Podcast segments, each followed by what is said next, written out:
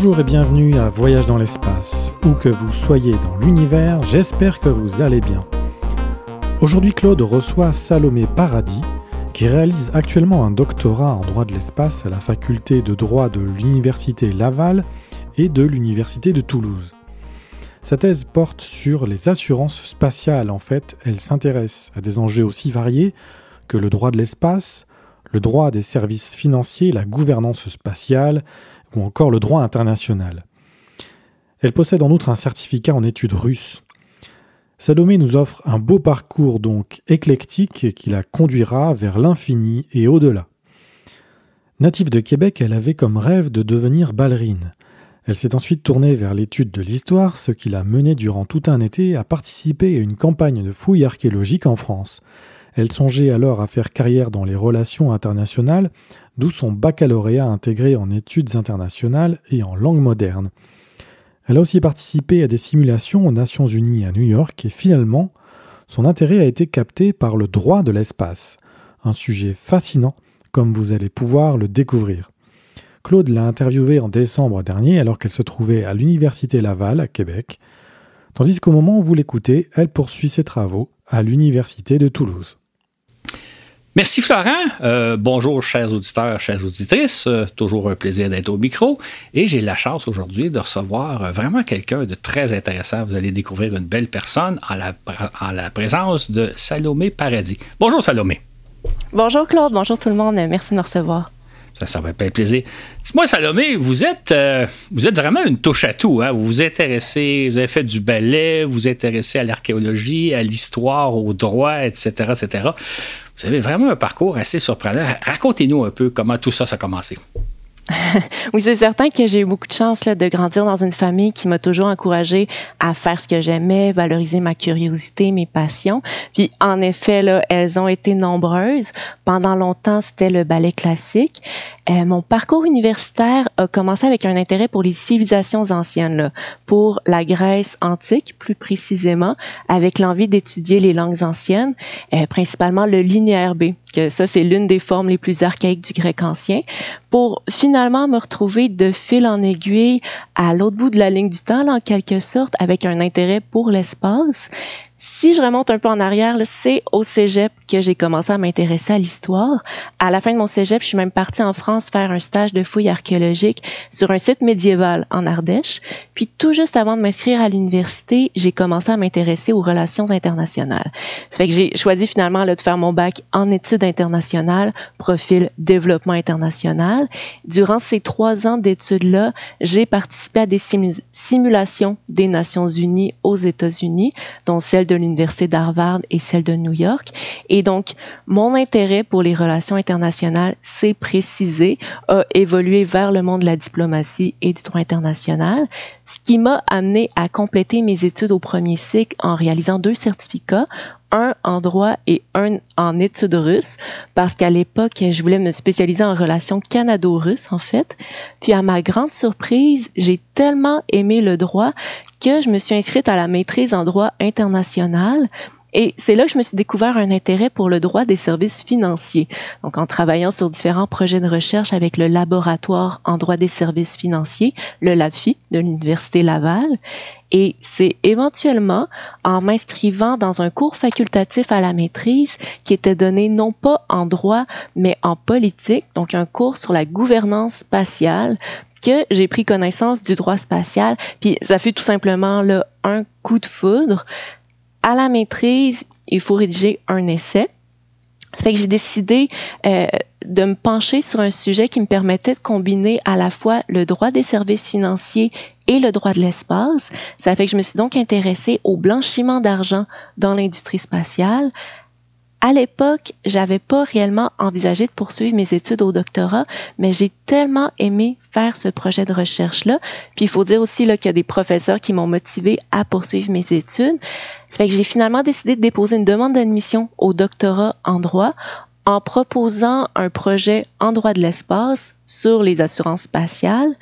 Et donc, euh, depuis septembre 2022, euh, je fais mon doctorat en co-tutelle, c'est-à-dire que je travaille avec deux universités, donc l'Université Laval avec le LABFI et l'Université de Toulouse avec l'Institut de droit de l'espace.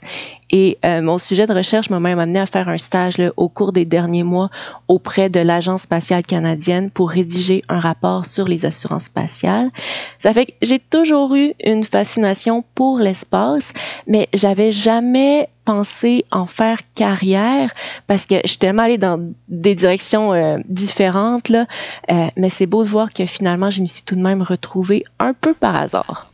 C'est vraiment intéressant parce que vous venez un peu de souligner, il y a plusieurs façons de faire des carrières dans le domaine spatial. Tout le monde pense que la seule façon, c'est de devenir soit astronaute ou ingénieur, mais il y a plein d'autres voies qui conduisent au spatial. Et vous êtes un bel exemple. C'est moi, euh, à la maîtrise, vous avez fait un mémoire qui est assez étonnant sur euh, la possibilité de blanchiment d'argent dans le domaine spatial. Euh, est-ce que, c'est quand même surprenant de penser que le spatial pourrait servir à du blanchiment d'argent, est-ce que c'est une chose qui est théoriquement possible? Euh, ben c'est certain que mon essai de maîtrise là, en, en droit, c'était pas une enquête policière qui visait à mettre le doigt sur des groupes criminels qui se seraient faufilés dans l'industrie de l'espace, mais c'était bien pour évaluer si l'écosystème juridique est suffisamment robuste pour prévenir une menace de ce genre.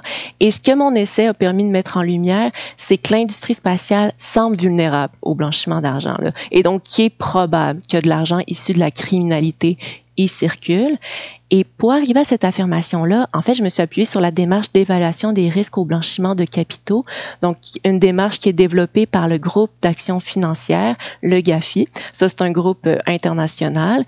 Et selon leur méthodologie, il faut, entre autres, dans un premier temps, identifier des facteurs de risque, puis dans un deuxième temps, évaluer si l'écosystème juridique est suffisamment outillé pour endiguer ces facteurs de risque-là. Et il y a trois facteurs de risque qui ont été identifiés dans l'industrie spatiale. Donc, premièrement, la croissance exponentielle de l'industrie qui est en déséquilibre par rapport à son cadre réglementaire embryonnaire. Deuxièmement, le fait que l'industrie de l'espace entretient des liens avec des États à haut risque, euh, donc avec le Luxembourg, par exemple. Troisièmement, le fait que l'industrie spatiale se développe en partie pour l'exploitation minière des ressources extra-atmosphériques. Donc, l'industrie minière, ça, c'est déjà réputé pour être propice au blanchiment d'argent. Et parce qu'elles sont rares là, et potentiellement lucratives, les ressources extra-atmosphériques posséderaient plusieurs atouts pour attirer des flux illicites. Et en plus de ça, l'encadrement juridique semble pas suffisamment robuste pour contrer ces trois facteurs de risque-là que je viens de vous présenter. Donc, comme je vous ai dit, l'industrie spatiale, elle semble vulnérable au blanchiment d'argent. C'est quand même fascinant de penser ça, surtout qu'on pourrait, je sais pas si je peux rajouter comme autre facteur, mais on brasse vraiment des milliards dans le domaine spatial. C'est des sommes très importantes, donc ça ouvre peut-être des portes à, blanchir certains argents. C'est intéressant comme sujet à surveiller probablement parce que je ne sais pas si ça se fait actuellement, mais l'industrie est vulnérable, donc il faut la surveiller. Dites-moi, euh, au début de l'ère spatiale, les, juristes et les politiciens se sont posés, euh, pourrait dire, une drôle de question, à savoir, ils ont vraiment cherché à déterminer sérieusement où commence l'espace. Pourquoi cette question-là était si importante même dès le départ? Oui, mais en fait, cette question-là, elle est cruciale sur le plan juridique parce que la réponse, ça détermine la fin de la souveraineté territoriale dans les airs et le début de l'application d'un autre corpus juridique.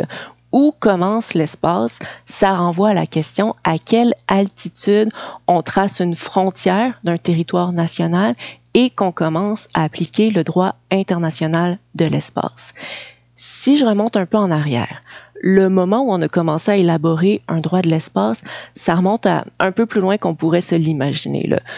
Au moment de l'apparition des dirigeables, donc on est vers le 19e siècle, il y a des juristes, des universitaires et des dirigeants politiques qui se sont interrogés par rapport à la régulation du ciel. Donc, ils ont comparé la zone aérienne à celle maritime et il a été convenu que la souveraineté d'un État, elle est complète et exclusive dans l'air surjacent son territoire. Donc ça, ça a été codifié dans la Convention de Paris de 1919, donc au 20e siècle. Mais à cette époque-là, il est encore seulement question que de l'air atmosphérique. C'est seulement en 1926 que le droit de l'espace fut définitivement considéré comme un domaine à part entière du droit international. En fait, c'est euh, le ministre soviétique de l'ère de l'époque, Zarzar, lui était parvenu à convaincre ses contemporains que la zone au-delà de celle aérienne étatique devrait être exempte de force souveraine et qu'il lui fallait donc là, un tout nouveau corpus juridique pour l'encadrer. Et donc, comme en droit de la mer international, on a lancé l'idée qu'il y avait une frontière atmosphérique pour délimiter les territoires étatiques. Et après qu'on ait convenu de l'existence de cette nouvelle réalité juridique-là, il y a des organisations du domaine de l'exploration spatiale qui ont vu le jour. Euh, par exemple, l'Association germanique pour la navigation spatiale créée en 1927, l'American Institute d'aéronautique et d'astronautique en 1932 et la British Interplanetary Society en 1933 par la suite, la fin de la Seconde Guerre mondiale, ça a provoqué la création d'institutions internationales comme l'ONU, bien sûr, et éventuellement au sein de l'ONU, on a créé en 1958 le Bureau des affaires spatiales. Et au sein de ce bureau-là, on a créé le Comité des Nations unies pour l'utilisation pacifique de l'espace extra-atmosphérique. Donc ça, c'est un comité qui existe toujours. De nos jours, il y a 95 États qui siègent à la table des négociations de ce comité-là. Et son rôle, c'est de superviser la mise en œuvre des traités relatifs à l'espace. Et donc, au fur et à mesure que les institutions spatiales étaient établi, le droit international de l'espace a commencé à être écrit c'est quand même intéressant et je dirais même fascinant. Euh, on parle souvent que l'ère spatiale a commencé en 1957 avec le lancement du premier satellite, mais dans le fond, ce que vous nous expliquez ce matin, c'est que dès les années 30, on s'intéressait à cette question-là. On se, demandait où commence l'espace et vraiment, là, il y a vraiment des gens à l'époque qui, avaient le, qui rêvaient d'aller dans l'espace et qui faisaient plus qu'ils rêvaient. Dites-moi, euh, euh, on se demande toujours où commence l'espace? La réponse, c'est quoi? Ça commence où en termes juridiques? L'espace. C'est une grande question, ça. En fait, il n'y a pas de traité international qui a tranché cette question-là encore à ce jour.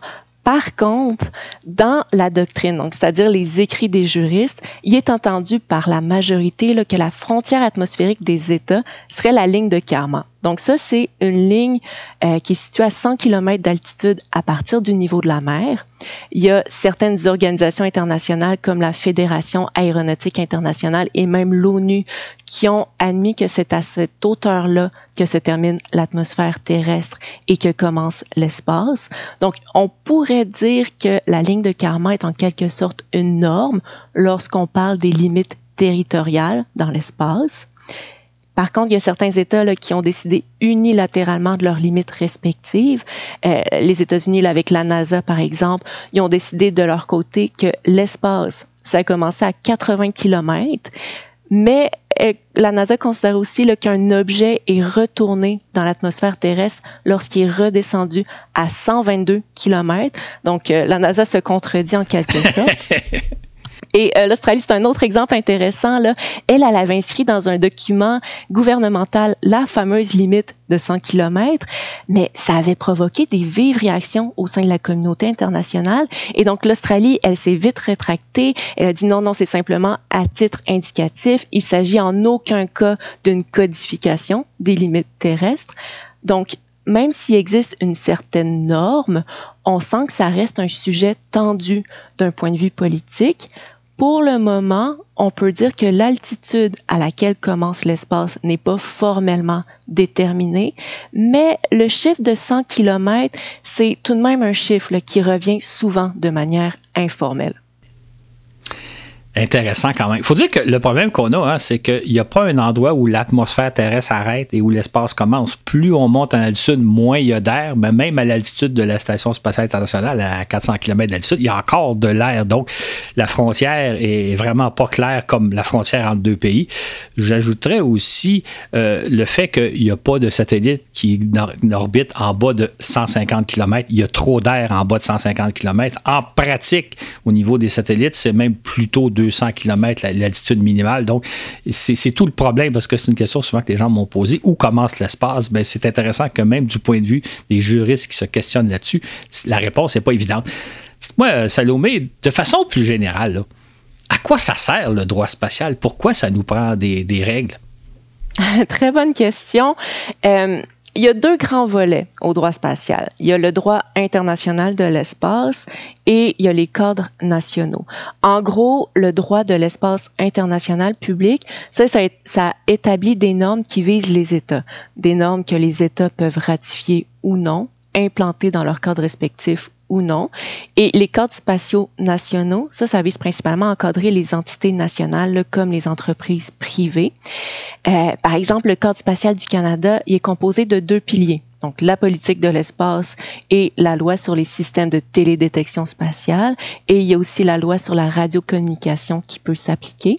Le corpus spatial français, lui, je dirais qu'il est plus à jour, notamment avec la loi de 2018 relative aux opérations spatiales.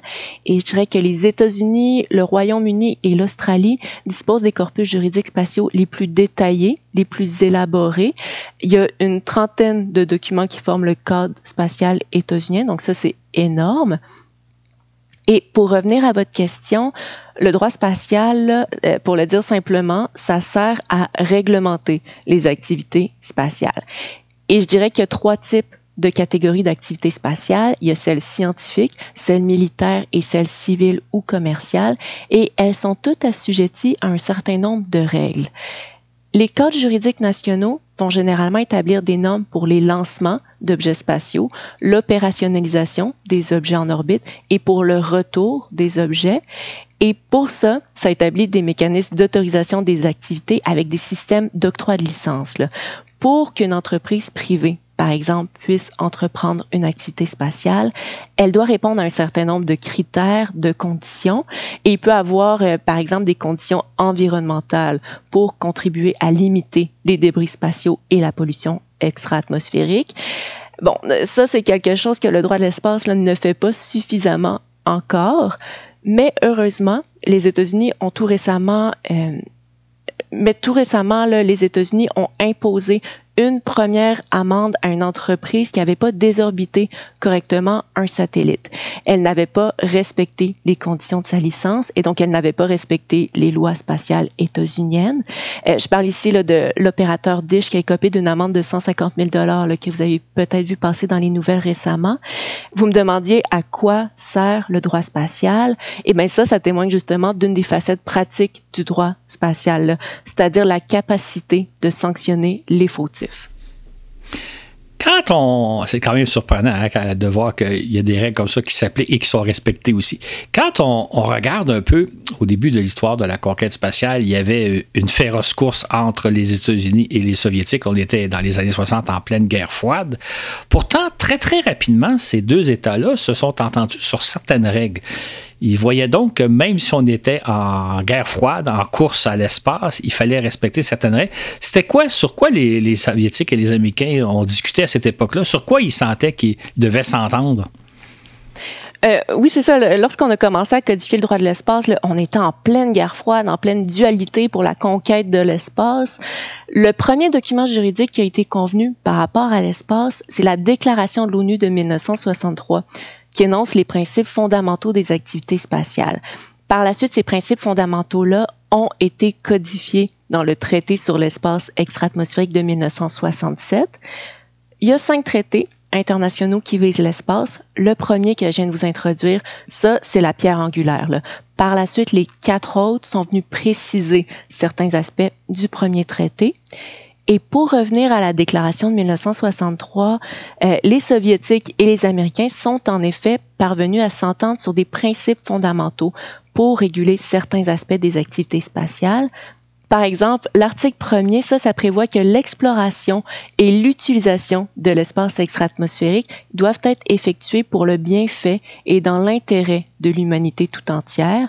Le deuxième article, ça, ça énonce que tous les États peuvent explorer et utiliser l'espace librement. Le troisième article, ça, ça interdit l'appropriation nationale de l'espace et de ses corps célestes. Le quatrième article, ça, ça stipule que le droit international s'applique au-delà de l'atmosphère. Et là, j'en passe, là, euh, mais il est aussi stipulé que les États doivent considérer les astronautes comme les envoyés de l'humanité et leur prêter toute assistance possible en cas d'accident, de détresse ou d'atterrissage forcé sur le territoire d'un État étranger ou en haute mer et qui doivent être retournés à bon port dans leur État. Ce principe-là a éventuellement été précisé dans l'accord sur le sauvetage des astronautes de 1968, donc le deuxième traité relatif à l'espace. C'est quand même amusant. Hein. Moi, j'ai lu beaucoup de textes à l'origine où on se demandait, on est dans les années, imaginons, on est au début des années 60, et là, on s'inquiète si jamais une capsule américaine atterrissait par inadvertance en territoire soviétique, qu'est-ce qu'on ferait des astronautes? Est-ce qu'ils seraient considérés comme des espions étant rentrés sans permission en territoire soviétique et vice-versa? Donc, on s'inquiétait beaucoup si jamais des astronautes ou des cosmonautes s'étaient posés en territoire chinois. Le monde a quand même un peu changé parce que si ce genre d'incident-là n'est jamais arrivé, mais si jamais ça arrivait aujourd'hui, ça ne serait pas un incident diplomatique comme ça l'aurait été à l'époque. Dites-moi, mm-hmm. les, États aussi se sont entendus sur, pour assumer une certaine responsabilité de leurs activités spatiales. Ça veut dire quoi, ça, cette responsabilité? En quoi les États s'engagent? Euh, oui, donc la Convention sur la responsabilité internationale pour les dommages causés par des objets spatiaux, ça, c'est entré en vigueur en 1972. Donc, c'est le troisième traité relatif à l'espace. Et cette convention-là établit des règles par rapport à qu'est-ce qui arrive quand il y a un dommage qui est causé à un objet spatial, lorsque deux satellites entrent en collision, par exemple, qui est responsable, dans quelles circonstances on peut imputer une responsabilité et ça serait quoi la démarche à suivre pour qu'un État puisse présenter une demande de réparation à un autre État, là, par exemple? En droit international, ce sont les États qui sont responsables des activités. Ça veut dire quoi en pratique? Euh, oui, exactement. Donc, c'est les États qui sont responsables des activités nationales, qu'elles soient entreprises, par des entités gouvernementales ou privées. Plus précisément, c'est l'État de lancement qui est responsable. Donc, l'État de lancement, ça, c'est soit l'État qui procède ou fait procéder au lancement d'un objet spatial ou l'État dont le territoire ou les installations servent au lancement d'un objet. Puis lorsqu'il y a plus d'un état de lancement là, pour une même activité, ça ils seraient en théorie tous solidairement responsables. Autrement dit, ils se répartiraient la responsabilité puis les frais que ça pourrait engendrer. Ça, ça implique que n'importe qui dans l'espace demeure assujetti non seulement au droit international, mais également au corpus juridique de son état de lancement. Là. Et euh, dans, la, dans la même convention là, que je vous parlais, là, la Convention sur la responsabilité internationale, c'est aussi prévu qu'un état de lancement a la responsabilité absolue de verser réparation pour le dommage causé par son objet spatial. Donc, en théorie, si un satellite privé causait des dommages sur un territoire étranger, ça serait à l'état de lancement de verser réparation à la partie tierce réclamante. Mais ce que mettent de plus en plus en place les États, c'est des mécanismes de transfert de cette responsabilité. Donc, comme je vous disais un peu plus tôt, pour autoriser une activité spatiale privée, la plupart des États de lancement procèdent par un système d'octroi de licence. Une entreprise privée qui souhaiterait entreprendre une activité spatiale, elle doit obtenir une autorisation de son État. Et pour obtenir ce genre d'autorisation-là, les entreprises sont soumises à des critères.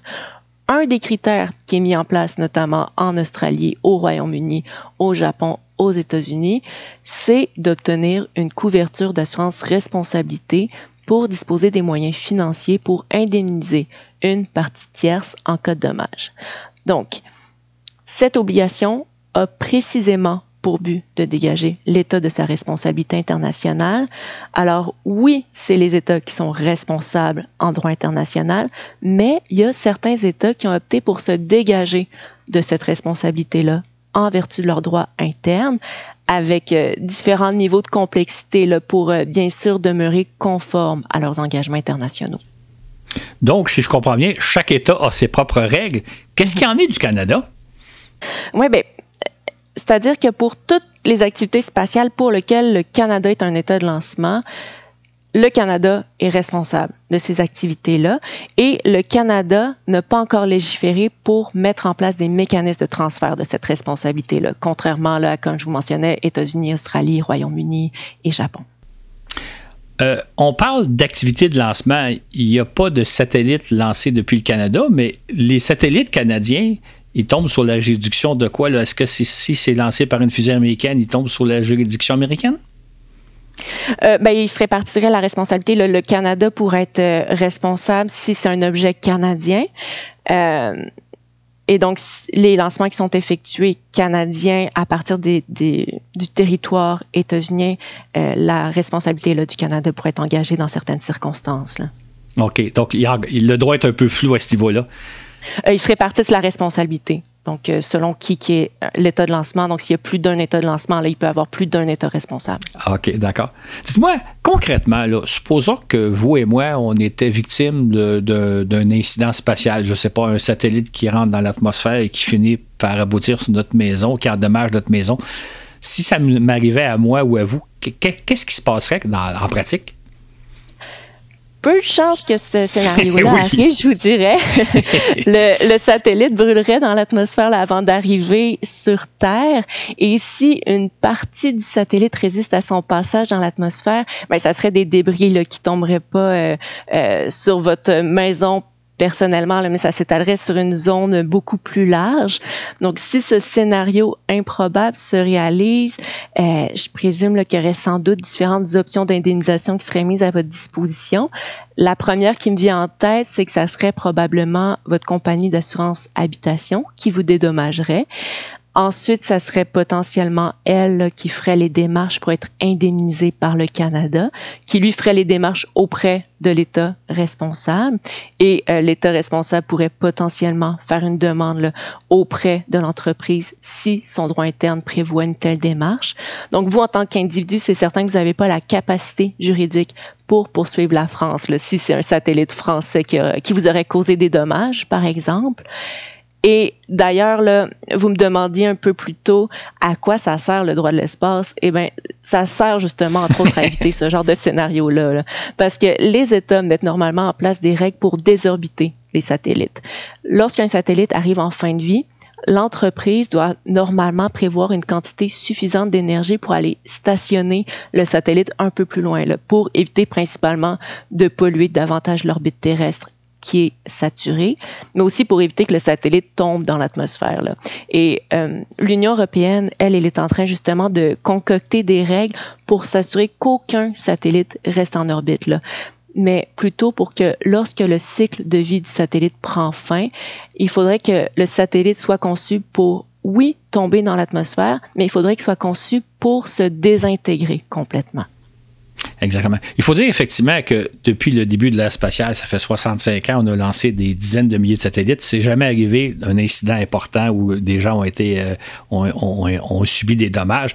Euh. Les médias en parlent souvent, ils nous font souvent peur comme si des satellites pouvaient nous tomber sur la tête, mais c'est pas le cas. On peut citer le cas de la, Station spatiale internationale qui va arriver en fin de vie dans une dizaine d'années. Ben, il est prévu de la faire se désintégrer au-dessus de l'océan Pacifique pour justement éviter ce genre d'incident-là. Il y a par contre un incident un peu particulier. Il y a eu un cas euh, qui a fait date d'ailleurs dans l'histoire de la conquête spatiale. C'est le cas du satellite Cosmos 954 qui avait été lancé en septembre 1977 et qui s'est désintégré au-dessus du territoire canadien le, 14 janvier, le 24 janvier 1978. Et euh, il y a donc des débris du, satellite qui se sont ramassés en territoire canadien. Euh, c'est un cas intéressant, le cas du Cosmos 954. Euh, oui, un cas très intéressant. Il faut dire que, ben, c'est ça, comme vous l'avez mentionné, c'est un satellite euh, soviétique. C'est un satellite à propulsion nucléaire. Et donc, son écrasement, ça a engendré une grande quantité de déchets radioactifs et sur une surface qui s'étalait sur plus de 124 000 km Donc, une très grande surface. Là. Et c'est un cas très intéressant sur le plan juridique parce qu'en fait, c'est la seule fois que la Convention sur la responsabilité a été interpellée pour une demande de réparation. Et la demande de réparation à l'espèce, mais ça a engendré une série de négociations qui se sont échelonnées sur quelques années. Donc, le Canada avait réclamé à l'Union soviétique 6 millions de dollars pour les dommages, principalement pour les frais encourus pour le nettoyage, euh, mais il est parvenu seulement qu'à obtenir 3 millions après une entente de règlement convenue en 1981, donc quelques années après l'écrasement. On peut peut-être ajouter que c'était un, donc un satellite espion soviétique. Les Américains sont venus aider le gouvernement canadien à nettoyer le territoire parce qu'ils étaient très intéressés de récupérer des débris du satellite pour voir de quoi il est fait, quelles sont les caractéristiques technologiques du satellite les Soviétiques n'ont pas beaucoup apprécié que les Américains soient si empressés de venir nous aider à nettoyer les dégâts. il, y aurait un film à faire sur la guerre froide. Il y a un livre qui existe hein, sur l'histoire du cosmos. Il y aurait un film à faire sur. On est, on est à l'époque, là, en, pleine guerre froide. Euh, d'ailleurs, à la même époque, en 1979, euh, les, les, les, gens se sont entendus sur un traité sur. Euh, l'exploitation de la Lune, de quoi, de quoi, en quoi consiste ce traité-là? Oui, mais ben, en fait, euh, c'est un accord particulier parce qu'il y, a très peu euh, d'États qui ont ratifié l'accord, 17 euh, États seulement. donc ça, c'est le cinquième traité relatif à l'espace, donc le, le, dernier qui est entré en vigueur. Et c'est un accord qui prévoit que les États partis devraient s'engager à établir un régime international pour encadrer l'exploitation des ressources naturelles de la Lune. Mais c'est ça, comme je vous ai dit, il y a peu d'États qui sont partis à cet accord. Et donc, pour cette raison et tout plein d'autres, il y a toujours aucun régime international qui régit l'exploitation des ressources naturelles de la Lune qui a été établi. Ça veut dire quoi concrètement? C'est-à-dire que si euh, une entreprise ou un gouvernement décide d'exploiter les ressources de la Lune il va pouvoir le faire ou pas? Ça dépend, c'est ça la question. En fait, euh, les termes de l'accord sont, sont, très larges, donc ça, ça laisse place à un certain vide juridique. Et ce vide juridique-là, ben, ça a laissé place à un grand débat doctrinal par rapport à la question justement là, que vous mentionnez. Est-ce qu'un acteur privé peut exploiter et commercialiser les ressources extra-atmosphériques? Parce que c'est clair que les États, eux, pas le droit, mais qu'est-ce qu'il y en est des entreprises privées? Euh, d'un côté, il y a des juristes qui soutiennent qu'en raison de la formulation de certains articles, donc les articles larges que je vous parlais, l'interdiction de commercialiser une ressource extra-atmosphérique, ça s'appliquerait qu'aux États et non aux acteurs privés. Mais il y a d'autres juristes qui soutiennent que la commercialisation des ressources extra-atmosphériques par les acteurs privés, c'est non conforme au droit international, notamment parce que les États ne seraient pas habilités à octroyer ce droit à leurs entreprises privées. Donc, personne ne s'entend là-dessus. Il y en a qui disent que le privé a le droit d'exploiter les ressources de la Lune et d'autres que non. Et devant cette zone grise du droit international, il y a des États qui ont unilatéralement adopté des lois qui permettent la commercialisation des ressources extra-atmosphériques. Donc, est-ce qu'on a le droit d'aller miner la Lune pour exploiter ces ressources? Eh bien, je dirais que ça dépend de votre état de lancement. En 2015, les États-Unis ont adopté une loi qui octroie le droit aux personnes privées de s'approprier et de vendre ces ressources. En 2017, le Luxembourg a fait la même chose, puis les Émirats arabes unis en 2019 et finalement le Japon en 2022. Donc, ces quatre cadres réglementaires-là permettent une telle exploitation. Et d'ailleurs, suivant l'adoption de sa loi en 2022, le gouvernement japonais a officiellement autorisé l'exploitation minière de la Lune par une entreprise privée, la iSpace. Donc ici, il s'agit du premier cas légal d'autorisation de commercialiser des ressources lunaires. Et euh, si la iSpace euh, réalise son projet de minage lunaire, j'ai vraiment hâte de voir c'est quoi la réaction de la communauté internationale et des répercussions aussi de cette autorisation-là. Euh, petite précision, là, ici, je parle bien des ressources extraites, donc les ressources mobilières et non des ressources immobilières euh, comme un terrain sur la Lune, par exemple. Pour ce qui est des ressources immobilières, la plupart des juristes s'entendent pour dire que l'application d'un droit de propriété sur un territoire dans l'espace, c'est illicite en droit international. Autrement dit, un acteur privé ne peut pas être propriétaire d'un territoire dans l'espace. OK, il ne peut pas être propriétaire du territoire, mais il pourrait s'approprier les ressources. Oui, c'est ça, sous certaines conditions. on parlerait d'un droit de priorité, en fait, là, où une entreprise privée pourrait s'installer sur une zone mhm. délimitée et durant une période délimitée. Euh, et donc, ça serait euh, un droit euh, de priorité, donc un peu le concept du premier arrivé, premier servi, si je peux le dire. Qu'est-ce qu'il y en est de la Chine? Est-ce que la Chine fait partie d'un traité ou au contraire s'est autorisée à exploiter les ressources extra-atmosphériques? Euh, j'ai moins étudié, euh, c'est ça, j'ai moins étudié le cas de la Chine. Euh, mais oui, là, il est fortement probable que la Chine a légiféré dans ce sens-là. Là, il faudrait que je vérifie par contre. OK, parfait. Est-ce qu'on peut faire un parallèle avec ce qui se passe avec l'Antarctique, le pôle sud, où là, on l'a déclaré comme quoi un, un, continent scientifique où on n'a pas le droit d'explorer les ressources? Le saviez-vous? Il y a beaucoup de parallèles à faire avec l'Antarctique, ça c'est certain. Pour tout ce qui est scientifique, donc, euh, je vous parlais qu'il y avait différentes activités spatiales qui étaient possibles, celles scientifiques, celles militaires et celles civiles et commerciales. Donc, celles scientifiques sont assujetties à un, d'autres normes juridiques là, que celles civiles et commerciales. Euh, pour la recherche scientifique, oui, on a le droit d'aller extraire des ressources pour les étudier, puisqu'en théorie, c'est au bénéfice de l'humanité tout entière et donc on respecte le, droit international dans ce sens-là. OK, exactement. Comme les gens peuvent deviner, il y aurait beaucoup de, sujets à discuter, beaucoup d'angles à apporter. D'ailleurs, je pense qu'on peut déjà dire que ça va faire l'objet d'un balado éventuellement, Salomé et moi. On va faire un autre balado parce qu'il y a beaucoup d'enjeux de l'heure sur les, droits, le droit spatial, euh, étant donné l'explosion des activités à laquelle on assiste et qui vont se faire dans, le futur. Fait on va revenir éventuellement dans un prochain balado. Je pense qu'on peut appeler ça les enjeux de l'heure du droit spatial.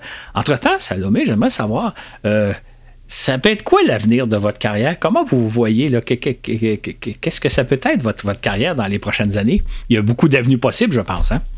Euh, oui, très bonne question. C'est ça. Il y a énormément de différents chemins envisageables. Euh, je pourrais être autant amenée à travailler au public auprès des différentes agences spatiales nationales euh, ou même auprès de l'ONU, au Bureau des affaires spatiales à Vienne.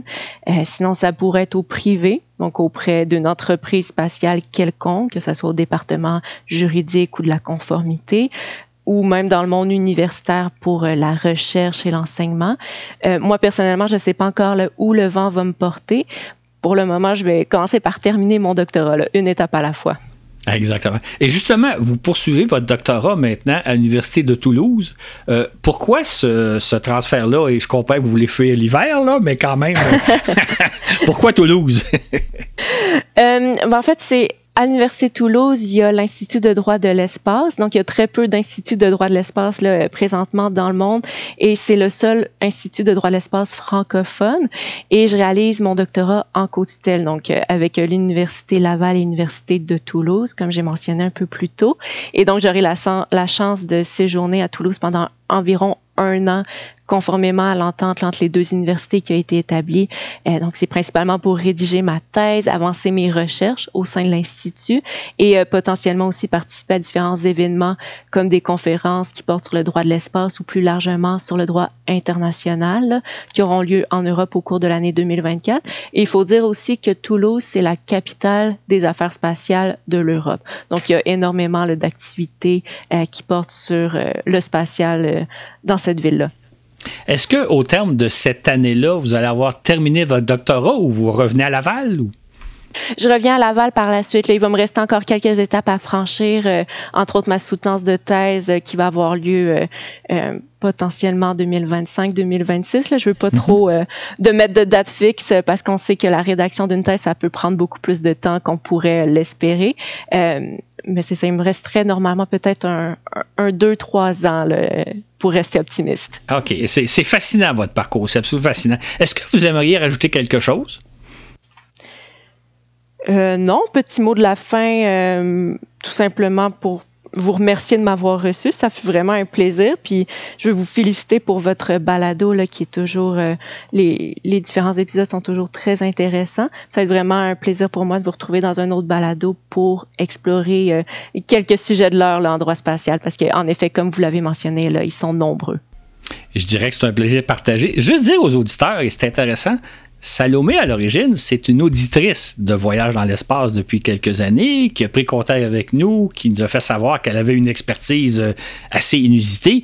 Euh, j'invite, si jamais certains d'entre vous qui nous écoutez avaient une certaine expertise dans le domaine spatial, euh, un peu comme à la manière de Salomé, moi, ça m'intéresse que, de vous le partagez. Fait que, donc, faites-vous connaître si vous avez une certaine connaissance. moi, je suis ouvert à tout. comme toujours, je dis, si vous avez le goût de de vous faire connaître de nous, de partager vos commentaires. Si vous avez des questions, n'hésitez pas à nous écrire. Notre adresse est toute simple, hein? balado VDE à gmail.com. Donc euh, là-dessus, c'est un plaisir et on revient la semaine prochaine avec un autre balado. Merci beaucoup de votre écoute.